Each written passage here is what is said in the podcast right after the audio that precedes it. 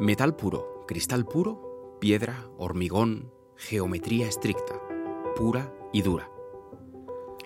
En 1908, Adolf Loos proclama que el ornamento es delito, que el embellecimiento es mentira y que quienes no reducen la arquitectura a su forma esencial y necesaria son farsantes. Hay quien cree que ese día nació el movimiento moderno, del que nuestro diseño digital es nieto. La modernidad, que se desarrolla pocos años después en el centro de Europa, la de Gropius, Corbusier o Mies van der Rohe, la más bauhausiana, era tremendamente fría al tacto, dura al ojo y estricta a la mente. Esa modernidad de las máquinas de habitar, como las describió Corbusier, fue muy exigente. O estás con nosotros o eres el pasado. Era y es, en tanto que sigue existiendo, una arquitectura muy cerebral, más preocupada por el significado intelectual, por la pureza de conceptos, que por la experiencia de los habitantes que usaban sus trabajos.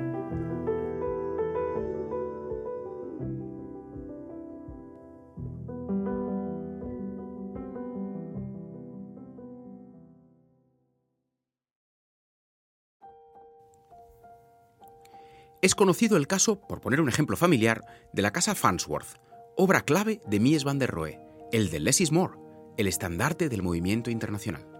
La casa provocó orgasmos estéticos entre la modernidad, pero la ruina a su propietaria, que no podía costear las facturas de calefacción y las constantes reparaciones por la propensión de la casa a inundarse.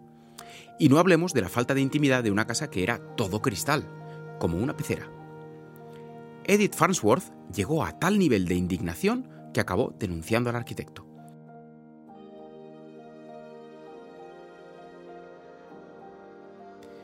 El día del juicio, ella declaró, entre solemne y airada, Less is nothing.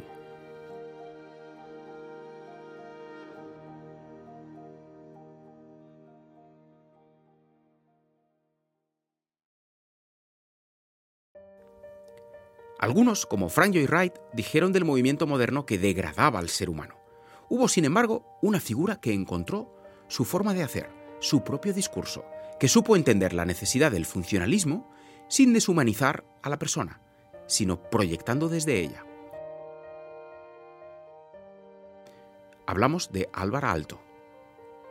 Alto evitó el ornamento innecesario, pero además entendió muy bien que las personas necesitamos calidez, que los espacios son para ser habitados antes que fotografiados y que lo más importante siempre es lo que más cerca está de la piel. Su arquitectura no era cerebral ni intelectual. Él era más de patos que de etos. Cuando el movimiento moderno construyó desde el hormigón brut, él buscó el calor del ladrillo. Cuando la Bauhaus dijo metal, él dijo madera. Cuando el movimiento internacional gritó ortogonal, Alto susurró, curvo. Cuando la ortodoxia dijo, volumen, él dijo, luz. Alto hacía los edificios desde las personas hacia afuera, más preocupado por lo sensorial que por lo funcional. O quizá debamos decir que entendía lo sensorial como una función, una de las más importantes. Las texturas, la acústica y la luz debían ser amables, cálidas, acogedoras. Y eso era así tanto para una iglesia como una residencia o la sede de un parlamento.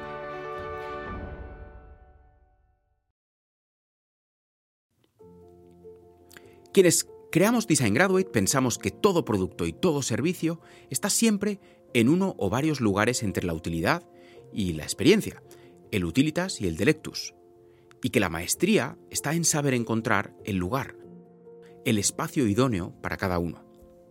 Pues bien, si Loos y la Bauhaus se habían llevado la arquitectura hacia el extremo del utilitas, a Alto supo recolocarlo con suavidad y delicadeza en un tramo algo más amplio de esa línea. Y lo hizo con varias ideas que son de plena aplicación para cualquier producto o servicio, sea analógico o digital. La primera idea fue asumir su naturaleza artística. Para Alto, cuando se producía un conflicto entre requisitos, entre limitaciones, fueran técnicas o funcionales, cuando alguien debía arbitrar, desatascar o armonizar, ese era el arquitecto artista, el de la sensibilidad. En boca de alto, casi cualquier cometido referente a las formas tiene a menudo decenas, cientos e incluso miles de distintos elementos en contradicción que solamente por la voluntad del hombre serán forzados a cobrar armonía. No es posible conseguir un resultado armonioso con cálculos ni con experimentos basados en estadísticas o en índices de probabilidad. Para Alto, la solución, el aglutinador, lo que engrasaba y engranaba lo técnico, el cartílago entre huesos, tenía que ser artístico.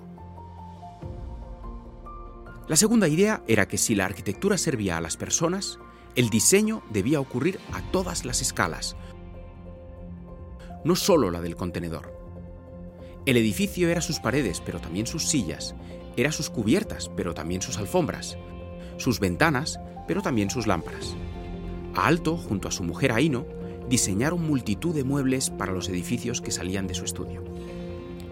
Van der Rohe decía que el rol del arquitecto estaba entre el tirador y la ciudad, dando a entender que todo era susceptible de ser diseñado. Para Alto también, pero con otra mentalidad. Para él, todo lo que había en ese edificio influía en cómo lo iba a vivir quien lo habitase. Usando nuestro lenguaje, podríamos decir que Alto fue un genio porque entendía la importancia de cuidar los puntos de encuentro, las interfaces. El mueble como interfaz que humaniza la relación entre la persona y el edificio, y el arte como la interfaz que armoniza la relación entre una cuestión técnica y otra.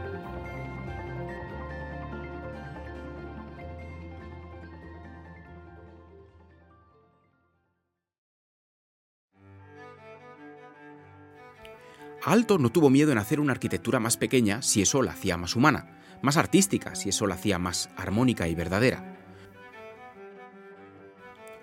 ¿Cuáles habrían sido las decisiones de Alto hoy si hubiese creado productos, espacios y servicios digitales? Rendimiento, dispositivos, convenciones y sistemas. ¿En qué disyuntivas y conflictos resolvería mediante la sensibilidad artística? Lo verbal, lo sonoro, lo áptico, ¿qué escalas trabajaría hoy entre la persona y el software? ¿Cuáles serían sus interfaces?